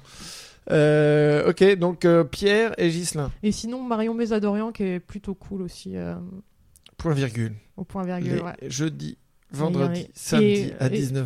Ouais, et globalement, euh, Tu connais tout vraiment Mais en fait, elle parle que de potes à moi. D'accord. Euh, Pierre, euh, je pseudo euh, produit son spectacle. Enfin bref, euh, Ah. on- on- je suis, c'est pour ça que je suis au courant de ces. ces- ces- dans la ces production. dates. Non, non, non. Bon, je, je lui file un coup de main pour euh, les, les contrats, tout ça. Et, euh, et Marion, on se voit euh, régulièrement. Donc, oui, euh, vous faites des maraudes ensemble. tout à fait. Et donc, euh, je connais les, euh, je connais les, les horaires de, de toutes ces personnes-là. Julien, un Pas- conseil Il est en train de réserver un spectacle. Non, non, bah, je regarde euh, quand c'est, c'est Patrick de Valette, euh, le mec des chiches capons. Ouais. Vous connaissez les chiches capons, Mhm. donc là on est vraiment sur. euh, Tu connais pas les chiches capons? Bah, moi, je, en fait, je voulais faire un podcast avec euh, j'ai- Fred Blin Ouais, j'ai eu Fred Blin et je voulais avoir euh, euh, Monsieur Fraise Mhm. pour euh, bah, parler de, de, de clown seul en scène. Et du coup, je devais faire avec euh, Monsieur Fraise et ça c'est pas fait là, mais euh, mais parce que les chichcapons, moi j'adore. Ils, font- ils font vraiment. Moi, c'est vraiment les clowns modernes, contemporains d'aujourd'hui. Déjà, la manière dont ils sont habillés, elle est ridicule, mais tellement contemporaine. Il y a vraiment le, le truc juste. Et euh, voilà, ça, c'est un des, des. Il est plutôt mutique d'habitude, mais là, il parle un peu dans son spectacle. Et je pense que c'est le dimanche soir au Sentier des Halles. Euh, donc, Ambroise et Xavier aussi. Et j'inviterai les gens, puisque je ne suis plus vraiment critique, et que je propose des choses, à aller à la scène du Chat Noir. La scène du Chat Noir que je propose dans un lieu qui s'appelle la Cantine du 18, euh, le troisième mercredi de chaque mois. Là, c'est, je sais pas quand ça sort euh, le, le podcast. Bah, j'ai sorti. euh, ça va être dans deux semaines, donc le. euh, Bon, bah, ce- ce sera pour euh, ce sera le 15 mars, le 25 mars, je veux dire. Pas mal. Ah, cool. Putain, t'es trop fort en date aussi.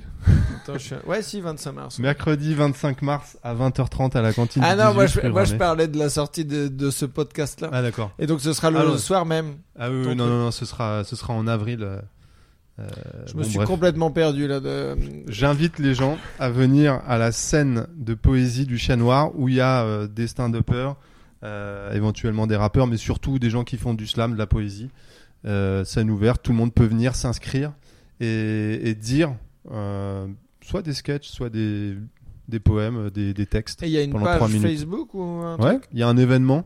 Ok. Et euh, bah, si, si vous tapez dans Google euh, la nouvelle scène du Chat Noir, euh, cantine du 18, vous aurez toutes les infos. Ok. Et deux questions, euh, enfin deux trucs avant de, avant de vous laisser. Euh, euh, quel conseil vous donneriez à ceux qui veulent euh, se lancer pour, pour faire comme vous? Ah, comme... ah oui, un, un site. Ouais. Ah, je l'attendais pas celle-là. Euh, bah, de- T'attendais laquelle? Euh, monter sur scène. Ah non, bah du coup. Vois, j'ai- tout un guide. non. Euh, bah, de le faire. Bah, mon expérience a été vraiment d'aller voir plein de spectacles et euh, puis après de, de lancer mon site. Euh, Enfin, tu, tu crées un blog et puis euh, page Facebook, puis tu vas quoi. Ouais, ou tu commences par euh, le blog d'un autre ou un journal Ouais, où aussi, ils, ouais. ils peuvent, ils peuvent te contacter. Ah oui, bien sûr, avec plaisir. Euh, Contacter Juliette. Et si vous êtes des filles, avec plaisir, parce que vraiment, il n'y a que des garçons qui s'expriment. Il y a Sarah Normal qui va me proposer quelque chose. C'est une artiste qui veut écrire sur le stand-up. Et euh, parce que les filles s'expriment moins, comme euh, elles montent moins sur scène, et en fait, euh, ça peut être super intéressant. Quoi. C'est vrai, on en a déjà parlé plusieurs fois, mais euh, il faut que les meufs montent plus sur scène en, en stand-up, quoi. Toi, euh, tu as pu le voir avec tes mille et quelques critiques. euh, tu sais la proportion de, de, de spectacles féminins que tu as vu? À vue d'œil, je dirais euh, 20%. Mais Ouais. ce qui est drôle, c'est que euh, c'est un problème. donc là, on, vous suggériez qu'il y a une idée d'autocensure intégrée ou euh, de sentiment d'infériorité, genre je suis pas, euh, je suis pas aussi capable. Pas Et forcément avait- d'infériorité. Moi, je pensais plus à, à effectivement plus, euh, moins de moins, moins d'allant à, à, à s'exprimer en Tu, public. si enfin, tu tu vois. t'autorises pas, c'est qu'il y a quelque part quelque chose de, de syndrome de l'imposture où tu te sens pas légitime. Donc pas directement une idée d'infériorité, mais en tout cas tu te sens pas euh, supérieur aux autres, quoi. Alors que je pense qu'il y a beaucoup de mecs dont c'est le cas. Enfin, il y a beaucoup de gens qui montent sur scène et qui. Mais moi, je me sens pas supérieur aux autres parce que je monte sur scène. Il faut qu'à un moment donné où tu où tu parles, tu, tu sois euh, vraiment sûr de toi, quoi, et que tu te dises pas que, que t'es moins bien. Et je pense qu'il y a des meufs qui se disent ça. Enfin, les gens qui n'osent pas monter, ils doivent se dire, euh, je sais pas ce que t'en penses. Bah, moi, j'ai j'ai vu un cas d'une fille qui, était, qui ne réussissait pas une scène. Elle, elle a dit au bout de deux minutes Oh, je vais, je vais m'arrêter là. Et en vrai, euh, je le cite souvent cet exemple parce qu'il y a un garçon qui fait la même chose. Il va rester 20 minutes parce qu'il veut avoir son rire et donc il va aller le chercher, le chercher jusqu'au bout. Et il y a vraiment ce truc-là de certains mecs, je dirais pas tous, hein, mais s'en battent les couilles. Ils, vont, ils savent qu'ils vont être mauvais au début, ils s'en foutent. Alors que les meufs, dans certains cas, vont, vont se dire ah, ah, j'ose pas et tout. euh. Alors qu'en vrai, euh, enfin, tu vas être nul au début, euh, peu importe ton sexe. hein, Enfin, Ouais, non, mais c'est clair. Enfin, faut en bouffer, en bouffer pour euh, voir un peu ce que tu veux. Quoi. Au tout départ, c'est euh, c'est trop flou. Je voulais dire un truc, mais c'était quoi la question Mais ouais, non, j'allais euh, te relancer là-dessus. C'était, euh, tu disais qu'il y avait 20% à peu près Ah des oui, oui. spectacles que tu allé voir. C'était. euh, C'était dur avant, pour, en tant que meuf, de faire rire parce qu'on n'autorisait pas. euh, je pense que c'était difficile d'être féminine, séduisante et jolie et considérée par le sens commun, par la société, comme quelqu'un de drôle. Et euh, des meufs comme Foresti, comme Roumanoff. euh, alors Foresti, elle a joué un peu, mais au second degré au début de sa carrière. J'ai vu son premier one man show. bonhomme, qui était- euh. One Woman Show. Aussi par le côté euh, séduction quelque part. Mais d'avoir, on a, on n'a pas euh, eu jusqu'à présent, euh, enfin par le passé, de euh, de filles vraiment séduisantes.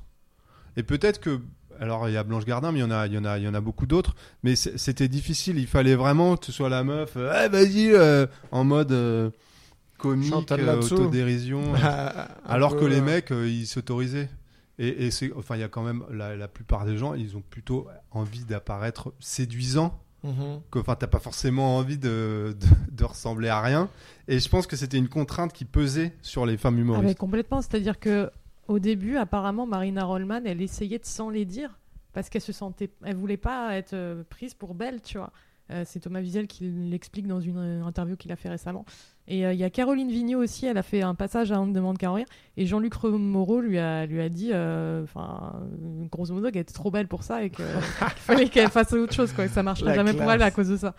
Donc, c'est, le, le- l'impact est assez rapide. D'ailleurs, je pense qu'elle avait intégré ça dans son premier spectacle. J'ai pas vu euh, les, les choses. Elle a fait deux spectacles. oui, je crois. son- J'avais pas aimé le premier spectacle de Caroline Vigneault euh, parce que je trouvais qu'elle jouait sur ces clichés de euh, qui revenaient souvent d'ailleurs dans les spectacles féminins. Alors c'est effectivement facile de moi de ma part la, ma- la part d'un mec de dire non la meuf euh, elle assume pas euh, quelque chose de, de plus fort d'un point de vue féminin ou féministe mais il y a souvent ce truc de la gentille petite fille ou la, la meuf qui intègre une posture comme ça de bébête ou, ou même Laura Lone c'était c'est toujours ce truc d'être une gentille Bah, il y a, y a un peu le côté, euh, le, forcément, le, le décalage. euh, tu prends la place que Bah, la société t'assigne Ouais, et puis, euh, petite poupée qui dit Ouais. des horreurs, quoi. Et puis il y a Hmm. la construction marketing de tous ces gens qui se passent dans le- les plateaux télé et tout, la promotion. exactement il y a une construction marketing Parce qu'au final, tu retrouves un peu moins ça dans les spectacles qui débutent, quoi.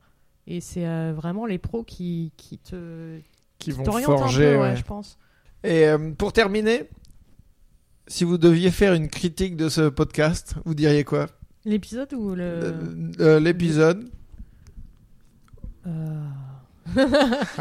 Ouais, c'est pour ça, je pense en fait à l'écrit, euh, on a le temps d'y réfléchir. C'est peut-être pour ça qu'on est là. euh, je sais pas. Euh, en, en tant que podcast je pense que c'est vachement bien mais ce que je reproche au podcast en général et pas au tien c'est le côté euh, presque trop amateur mais en même temps c'est ça qui est cool donc c'est difficile. Surtout que moi-même je fais un podcast en prétendant faire quelque chose de carré qui correspond peut-être plus à ce qui se fait à la radio. Donc euh, euh, le problème du podcast en général à mon avis c'est qu'il n'est pas assez préparé. Mais en même temps s'il l'était enfin j'ai pas de solution. Et je pense Oui, que oui. tu as préparé ton truc Parce que le, truc, c'est que si c'est plus préparé, bah, du coup, ça perd la fraîcheur du côté un peu discussion. Et si c'est euh, pas du tout préparé, bah, ça fait vraiment trop amateur. Mais tu as cette, euh, singularité, je pense, Tristan, euh, dans le milieu de l'humour, d'être quelqu'un qui n'a pas un ego surdimensionné. Il y en a, il y en a pas mal dont c'est le cas. Et d'accepter un regard critique sur, sur ton travail. Et donc, tu te mets pas trop en avant. Et là, j'ai l'impression, par exemple, d'avoir un peu monopolisé la parole. Et toi, tu aurais pu parler davantage. Et tu Ouais. l'as pas fait. Donc, je pense que c'est une qualité. Bah, moi, après, euh, je, je vous invite pas pour parler, euh, pour parler de moi, je veux dire. Je, moi, ce qui m'intéresse, c'est que si j'ai une question à vous poser, je vous la pose. Mais euh, bah, déjà, en plus, ceux qui, ceux qui suivent l'émission, si je parlais tout le temps à chaque fois, bah, ça leur casserait les couilles aussi de m'entendre. Et, euh, et c'est pour ça que la lumière, elle doit être, elle doit être mise sur vous, quoi. Il n'y a aucun intérêt à inviter des gens si finalement c'est pas eux qui parlent. Ouais, même si au final, euh, il y a plein de podcasts où la mode c'est euh, un invité qui invite quelqu'un qu'il admire et euh, qui lui pose des questions, limite en psychothérapie. C'est Antonin Archer, Nouvelle École, c'est exactement ça, quoi. Je sais pas si vous connaissez ce podcast. C'était un, un mec de 25 ans qui a interviewé des artistes, des entrepreneurs et tout ça, parce que il voulait devenir quelqu'un à travers ça. Et... Il y a des gens qui me contactent, je suis un peu dans le, dans le monde de l'éloquence, euh, machin, je fais partie de Eloquentia, je, fais des ateliers, machin, des, des, des missions. Et euh, c'est ce, ce truc un peu de LinkedIn, d'avoir un, un modèle. Ouais, Co- comment ça s'appelle? C'est du mentoring en fait. ouais c'est un peu ça. euh. et, et tous les podcasts d'ailleurs, il y a énormément de meufs qui font des podcasts sur les femmes, sur les Mm. femmes qui réussissent, et c'est toujours cette, euh, effectivement cette relation d'admiration et d'avoir un modèle que tu peux imiter pour progresser quoi. Et ce qui peut être chiant pour l'auditeur, quoi, parce que, enfin, si tu n'as pas envie de devenir un entrepreneur, euh, machin, euh, de, t'es aussi quelqu'un euh, quand c'est cette personne-là, donc, euh, enfin bon, bref. Mais toi, Tristan, la manière dont tu fais ton podcast, à mon avis, peut te permettre de, réfléchir à toi la manière dont tu fais de l'humour. Ce serait peut-être intéressant de voir dans quelle mesure le fait que tu sois modeste euh, affecte, influence ton humour. Et peut-être que si tu t'affirmais davantage, tu produirais d'autres effets, mais que c'est lié. Quoi. Je sais pas comment tu, comment tu le perçois. Bah, moi, euh, généralement, ce podcast-là, euh, j'aime bien l'écouter parce que c'est un vrai panorama. Il y a une éditorialisation sur euh, genre les MC et tout, donc c'est un bon décryptage de tout et un bon panorama. Parce que sinon, les podcasts, c'est discussions entre humoristes, quoi, souvent. Il y a des interviews, mais c'est, enfin, pas varié, quoi. Voilà. Mais moi, après, le truc, c'est que je, enfin, je vois que les- ça, tu vois, il y a- ça double chaque mois de, de téléchargement, mais je ne sais pas qui écoute, tu vois. Ouais. Je peux pas dire si c'est euh, si un truc. Bah, je pense que c'est de la niche, tu vois, euh, pareil. Il y a combien de téléchargements? J'en sais rien, euh, ça, je sais pas, je pourrais pas te dire. Ça doit être euh, du 500 c'est beaucoup. Par, euh, je- par mois, hein, donc euh, tout. euh, 500 par mois là, en fait, en, C'est beaucoup en, j'en sais rien. pour un podcast. J'en sais rien du tout. Mais en gros, euh, j'ai aucune comparaison. Bah, justement, on en parlait avec Juliette de, de je savais pas, euh, je, je savais pas où me situer, tu vois. Mais euh, en fait, je- après, ce que je peux voir, c'est que euh, j'ai lancé les deux premiers en décembre. Après, il y en avait trois en janvier, et du coup, ça a doublé par rapport à décembre, et février a doublé par rapport à janvier, tu vois. Donc ça, je peux le voir, euh, mais c'est c'est la seule échelle que j'ai, tu vois. À mon avis, donc je, je me permets de te donner un conseil, Dis-moi. mais je pense qu'il faut alors, continuer comme ça, c'est super. Merci, non, non, non. Euh, il faut accentuer soit le côté modeste, soit à l'inverse, mais non, mais en même temps, c'est ouais, c'est c'est bien comme. Je pense que ça fait C'était plaisir un aux conseil gens. bien flou, ça, Julien. Ouais, ouais, super fou. Ah, J'avais eu un conseil, c'est pas de conseil. Qu'est-ce qui, qu'est-ce qui plaît aux gens quand ils t'écoutent Ton caractère, ton ouverture, le fait que tu laisses parler les gens. Il en sait rien en fait. Moi, je- après, on me dit, euh, moi, les retours que j'ai, c'est euh, très cool ce podcast.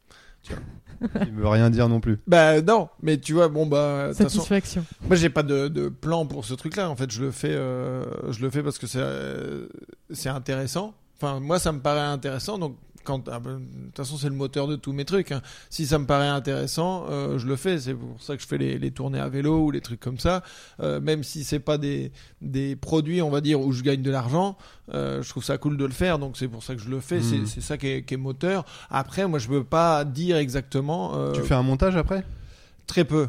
Euh, en gros, je dois, en- je dois peut-être euh, enlever euh, une minute, peut-être. Tu vois, sur- mais plus sur des hésitations. C'est un zoom quoi ça? quand je fais un euh, ou que je sais plus sur quelle Tu question. ne coupes que toi? Ouais. pour apparaître plus intelligent que les autres. Non, non, c'est juste pour les, les hésitations. Mais oui, c'est un zoom H6 avec lequel on. Ah bah ça c'est un conseil qu'on peut donner aux gens qui veulent faire du podcast. Euh, achetez-vous un zoom H6, euh, branchez des micros. euh, Mais le conseil, c'était sur euh, sur le si- sur vos sites internet parce que sinon euh, sur le, le podcast. euh, On va mettre ça sur nos Moi, je sites. sais pas faire Très un bien. podcast. Ouais. Et, euh, et pour terminer, vous avez- c'est quoi l'actu de votre site Votre site Euh, Tu vois, ça, je le couperai par exemple. Ça- Et pour terminer, c'est quoi la- l'actu de votre site? Euh, vous allez parler de quoi prochainement? Alors, euh, si tout va bien, euh, je vais aller couvrir le festival juste pour la vanne. Donc c'est l'un des seuls, voire peut-être le seul, j'aimerais pas dire le seul s'il y en a un autre, festival créé par des humoristes pour des humoristes. Donc c'est Antoine Santenac qui crée ça. Et il y a un gala professionnel avec des artistes assez connus, Émeric Lompré par exemple, le samedi. et, Avec des branleurs, quoi. Ouais, Émeric Lompré, c'est celui qui me revient parce que je me dis on va tous euh, dormir dans la même maison et il voit comme un trou et ça me fait peur. Non, non, non, non, non. T'as fait lui faire du vélo, euh, ça va le calmer. D'accord, très bien. Et il y a, il y a un tremplin euh, jeune humoriste, donc euh, je vais T'es comme ça. Ces, euh, ces critiques rock euh, des années 70 Qui vont en qui- tournée avec les, les groupes euh, et ouais, tout. ouais, les tournées. Mon, euh, mon modèle, c'est Philippe Manœuvre. C'est assez bon, cool. C'est c'est un- une vie qui est assez cool, quoi, d'être Ouais. euh, au milieu des au milieu des Et artistes. je me drogue pas, donc c'est la seule différence. Donc du coup, Donc, tu Bah, déjà avoir que t'as un- refusé un café parce que t'avais peur des addictions. Alors effectivement, bah la- ouais, la parce que j'ai des addictions comiques. euh, Enfin, le spectacle de Jean-Philippe de Tinguy ou le- en plateau, je l'ai vu 150 fois. Et je dis pas ça, genre euh, c'est un C'est pas euphémisme. vrai. C'est- Tu 150 vois, voilà. Et donc euh, oui, oui. C'est chaud. Non mais voilà. Je, je me suis rendu... bah, en fait, c'était une thérapie, tu vois, parce que je venais de quitter mon ex et euh, j'ai eu besoin de socialiser. C'est comme ça que j'ai. Loué du Jean-Philippe de Tinguy quand vous êtes en, en déprime. Non mais en plus, il joue plus, donc euh, bah, sachez que si vous voulez rompre avec quelqu'un et vous savez pas faire, bah il y a plus Faut- Jean-Philippe de Tinguy. Il faut changer de médecine. Toi, t'as eu, euh, t'as- pas eu de, de, de, de gros coups de cœur comme ça ou de, de gars que t'allais voir plusieurs fois? Si, mais pas 150 fois. Oh, C'est personne. plus euh, des, des trucs, euh, À part Juliette. des, des- des- ouais, des vidéos sur internet que je regarde, euh, des, des vidéos des inconnus, genre les chasseurs ou, Ouais, ou des vidéos des Monty Python. Aller voir un spectacle euh, 150 fois. Non, en fait, d'ailleurs, j'ai pas envie de revoir un spectacle plus de deux fois. Et souvent, les humoristes, ils veulent, parfois, ils veulent que tu reviennes en prétendant ou en étant convaincu d'avoir euh, renouvelé le truc, alors c'est pas forcément le cas.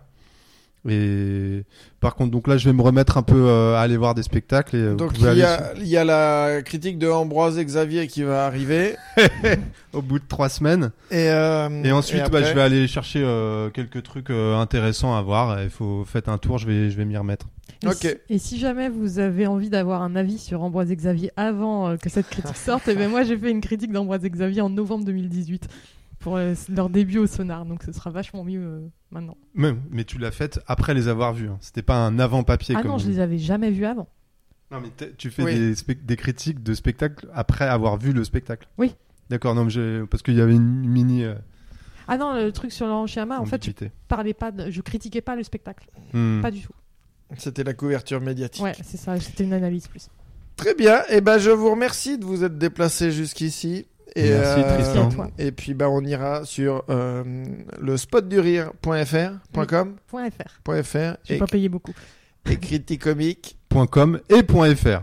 Q-U-E Q-U-E. à la fin. Ok. Ouais. Et ben très bien. Merci. Merci, Merci. Tristan. De rien, Julien et Juliette. Stand up, encore une fois, oui. Y a des hauts, y a des bas on en rira.